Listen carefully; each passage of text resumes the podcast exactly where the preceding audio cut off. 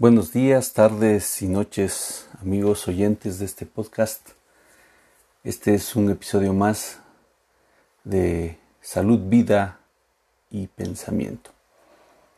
He estado pensando en estos días qué tema vamos a poder desarrollar y me parece que uno importante es cómo entiendo y actúo en función de la construcción de la realidad, cómo en la salud yo actúo tanto como profesional de la salud o como paciente.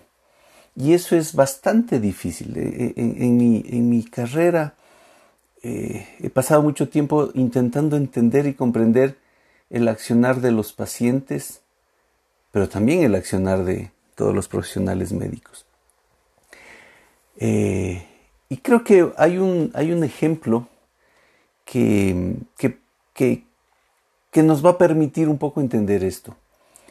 Hace algún tiempo atrás, aproximadamente un año, año y medio, en una clase que estábamos teniendo con los residentes del posgrado, em, hubo un, un posgradista que me contó el caso de un paciente que había acudido con su señora esposa a la consulta. Claro, e, este es un paciente que vivía en la, en la zona rural, en la provincia de Manabí, una zona eh, donde vive gente eh, dueña de su, de su, de su terreno. Eh, y claro, la característica de estos pacientes era que él tenía aproximadamente 70 años y su esposa, su compromiso, como le dicen, tenía 25 años. Acudían a la consulta solicitando un, método de planificación familiar, un método anticonceptivo. Eh, pues el médico le atendió, hizo todo lo que tenía que hacer, hizo una historia completa, vio factores de riesgo, examen físico y concluyó que la mejor forma de eh, solucionar la solicitud de los pacientes era darles anticonceptivos orales. Entonces prescribió los anticonceptivos orales y los envió, les explicó cómo tenían que tomar y les envió a la casa. Eh, dicho esto, no volvieron a la consulta por lo menos por unos 3-4 meses. Claro, a los 3-4 meses regresan y, oh sorpresa, la, la señora de 25 años estaba embarazada la pregunta ahí es ¿qué pasó? ¿Cómo explico esto? Eh, si yo tomo al concepto de salud como esta, este estado de bienestar funcional, bio, psico, social, yo podría explicarlo por alguna de estas, de estas posiciones. O sea, ah, en lo biológico no funcionó el, medicamento, eh, fue justo uno de los de los pacientes en donde el, medicamento no logró hacer el efecto que se necesitaba. En lo psicológico no entendieron lo que dijo el médico o el médico no lo no se hizo entender adecuadamente, ¿verdad? Este, podríamos echarle la culpa al médico o a los pacientes, muy frecuentemente le van a echar la culpa a los pacientes, ¿verdad? Pero estas explicaciones en realidad no, no, no, me, no me cuadraban, no entendía por qué pudo haber pasado esto. Entonces, eh, revisando un poco, eh, un poco de conceptos, me enfoqué un poco eh, en, la, en la esfera social y buscando conceptos desde lo social que me expliquen qué pasó aquí. Me parece, encontré un autor que, que me parece que con su teoría y sus conceptos nos ayudan a entender un poco lo que pasó. Y este autor es Pierre Bourdieu, un sociólogo francés del siglo pasado, que falleció en el 2002 víctima de un cáncer, pero que trabajó toda su vida tratando de explicar el accionar social y, explicar a la sociedad como tal. ¿sí? Entonces, eh, revisando un poco a este autor, em, él tiene una teoría que en realidad es muy usada actualmente, otra cosa es que no lo sepamos, que le llaman eh, la teoría de los campos. Claro, ¿qué, es lo que intenta hacer Bourdieu eh, con su teoría? Generalmente desde sociología se ha entendido, y aquí voy a intentar ser absolutamente eh, minimalista, voy a tratar de resumir y, obviamente corro el riesgo de resumir demasiado, pero mm, claro, desde sociología yo puedo entender a la sociedad como una estructura grande en donde el individuo funciona en función de esa estructura. Este tipo de pensamiento y las teorías sociológicas que se, basan en esta lógica eh, les llaman objetivistas. ¿no? Pero hay otro grupo de sociólogos que piensan que más bien es el individuo y su accionar individual el que va armando a esa sociedad. Y a estos les llaman subjetivistas. ¿Qué intenta Bourdieu con su, qué es lo que yo entiendo que intenta Bourdieu con su teoría de los campos? Eh, intenta unir estas dos facciones, intenta entender a la estructura como estructurante y al estructurado como parte de la estructura. Parece un trabalenguas, pero intenta unir las dos lógicas. ¿sí? Cuando yo pensaba en mis pacientes y lo intentaba entender desde conceptos sociales, eh, me parece que esta teoría me da muchas armas para poder comprender lo que pasó. ¿Qué dice la teoría de los campos? La teoría de los campos em, dice que la sociedad es un campo y hay muchos campos. Entonces, por ejemplo, el campo de la salud, el campo de la educación. Y todos estos términos de campo seguro lo hemos escuchado eh, o lo hemos leído en periódicos, ¿verdad? Cuando utilizan la palabra campo están usando teoría de, de Bourdieu, sin saberlo probablemente. Entonces, este campo que es, es, la, es la sociedad, en realidad tiene a, gente adentro que les llama a él agentes. Todos estos individuos o instituciones incluso que están dentro del campo son agentes. Y estos agentes en general están jugando entre ellos, peleando entre ellos. Es una pelea social, peleando por capital simbólico. ¿sí? Eh, o sea, nosotros nos movemos en el campo que estemos y siempre estamos ahí actuando, interactuando buscando capital simbólico. Es ese capital que, en definitiva me da poder, ¿verdad? Mientras más capital simbólico, yo más cosas puedo hacer sin pedir permiso. Y más cosas puedo em, hacer que otras personas hagan. Eh, yo suelo poner un ejemplo, o sea, es como cuando uno entra a un hospital y vemos que hay un externo que tiene, por ser externo, un capital simbólico y actúa en función de ese capital simbólico, pero hay un interno, hay un residente, hay un residente mayor, hay un jefe de servicio, hay un director del hospital y cada uno de estos tiene mayor o menor grado de capital simbólico, que se lo va ganando en el día a día. O sea, no necesariamente por ser director del hospital significa que tenga más capital simbólico.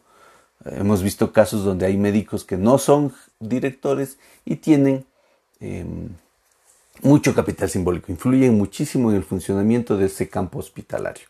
¿sí? En el campo de la salud es igual, en el campo comunitario es igual. ¿sí?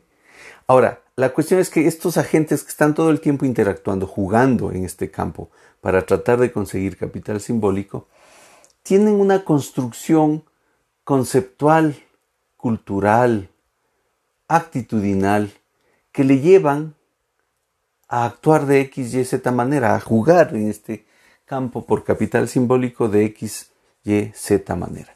O sea, su, su forma de actuar se basa en función de la estructura conceptual de conocimientos éticos, morales, actitudinales que le llevan a funcionar de X, Y, Z manera. ¿sí? Y ese funcionamiento esa forma de, entender la realidad es lo que Bourdieu le llama hábitos. Es decir, los agentes en el campo que sea interactúan, juegan mediante un hábitus. Hábitus que le lleva a ganar o perder capital simbólico. Generalmente, obviamente, juegan para ganar capital simbólico. O sea, cuando yo eh, entendí este, esta teoría, eh, me queda bastante claro que, mm, que muy probablemente eh, si hubo una falla en, el, personal de salud en este caso, porque no entendió el hábitus de esta pareja, que venía de este campo social, que es su comunidad, en donde una persona de 70 años muy probablemente tiene mucho capital simbólico, por ejemplo, de ser el, reproductor en, esa relación de pareja, probablemente era un jefe comunitario, 70 años da mucha, mucho capital simbólico en una comunidad rural. Y, claro, cuando, si yo no me doy cuenta de eso como, como médico, como personal de salud, em, voy a prescribir y voy a suponer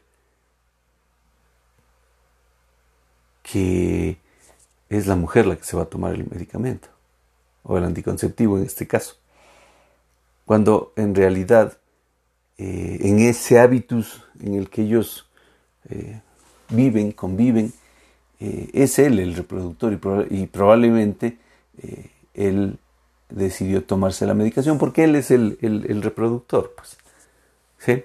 el que tiene ese rol. Em, claro, también queda, que me, queda bastante mm, claro que el médico también tiene su hábitus. Y claro, su hábitus es entender que en la consulta él tiene mucho capital simbólico y por lo tanto lo que él diga es suficiente. Lo que él diga va a ser entendido. Lo que él piensa es la verdad qué sé yo. ¿Sí? Eh, en donde uno, o sea, en el hábitus de, de este profesional, muy probablemente el hecho de dar un medicamento, un fármaco como es un anticonceptivo, eh, ya es más que suficiente, cuando en realidad eh, esta es una lógica absolutamente biomédica, pues no está abordando las otras esferas, que es la parte psicológica y la parte social del problema. ¿sí? Como paciente, muy probablemente, como pacientes, ellos también están pensando lo mismo.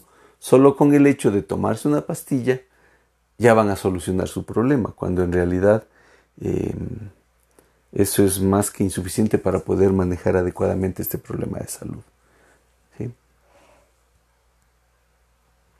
Este hábitus es, un concepto que hay que irlo desarrollando. Vamos a tener más reuniones para poder irlo explicando y, entendiendo, ¿sí? porque es, bastante complejo. Pero me queda claro que en el campo que querramos, siempre vamos a tener agentes que tienen una concepción y una construcción de la realidad, que es el hábitus, que es lo que em, provoca en ellos eh, la actuación de una u otra forma. ¿Sí? De una u otra forma ellos están Em, actuando en función de su hábitos, en función de su hábitos.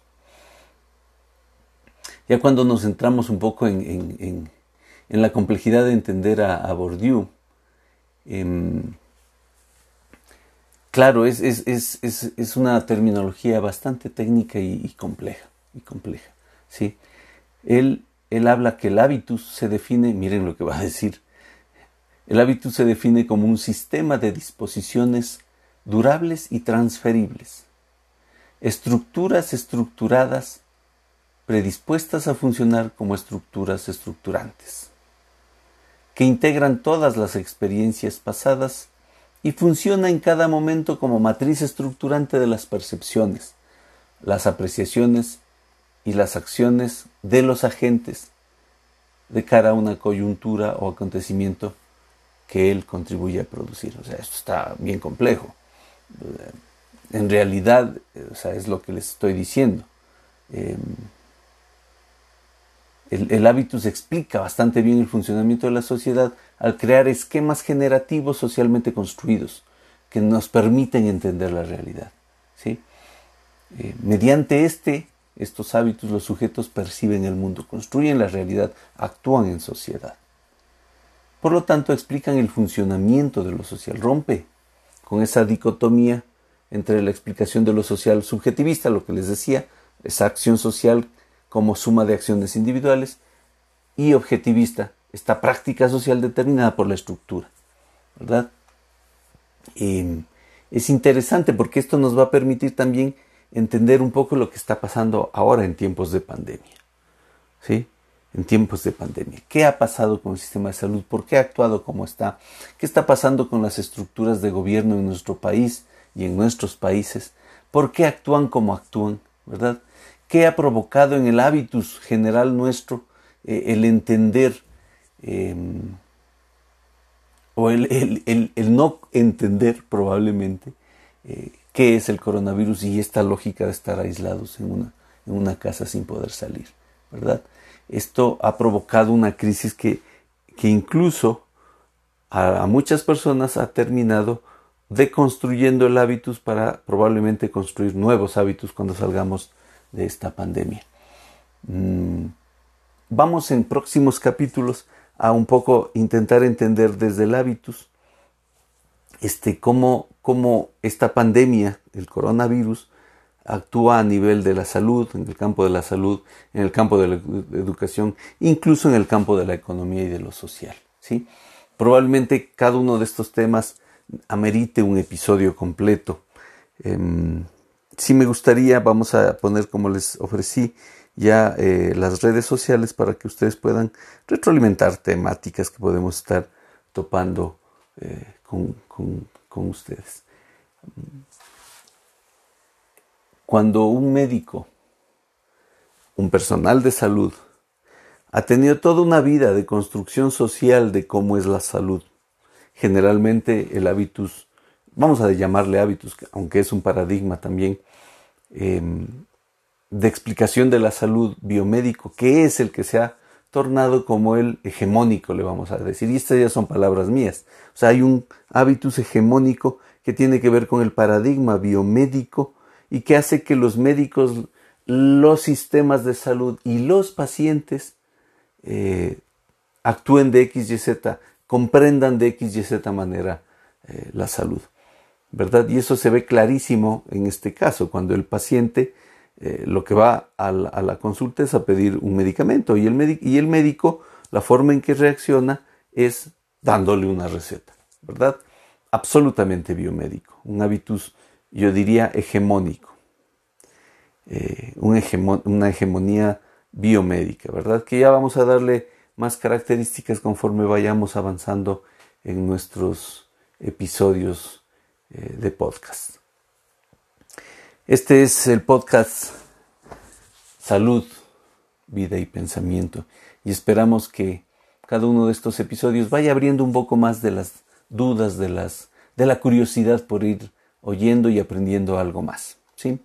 Em, debo recalcar que si bien estamos usando terminología eh, técnica, conceptual y que podría parecer que está enfocada en, el, en, profesionales de la salud, no necesariamente uno necesita estar en la salud em, para poder usar estos conceptos y entender la realidad. La pandemia del coronavirus ha provocado muchos cambios en nuestra percepción. Me parece que ahí hay una, un área en donde podemos investigar, hacer un poco de teorización nueva para poder comprender las realidades posibles que vamos a tener y luego pues, pues cuando ya tengamos entender la realidad en la que hemos llegado. ¿Sí? En los próximos capítulos vamos a estar tratando estos temas, ya les dije, eh, el hábitus en la pandemia, la discusión del hábitus en la pandemia, en el campo de la educación, ¿verdad? Que nos ha hecho cambiarnos a una lógica virtual, en el campo de la salud, donde también está eh, pasando lo mismo con una saturación de estructuras institucionales como los hospitales eh, y obviamente cómo esto va a confluir en, en, el campo de lo social y en el campo de lo económico, ¿no? Que tenemos algunas personas que ya están pensando eh, y elucubrando cómo vamos a, en qué vamos a terminar luego de, este, de esta crisis. Vamos a seguir tratando esto en los siguientes capítulos de nuestro podcast. Un saludo fraterno y un abrazo digital.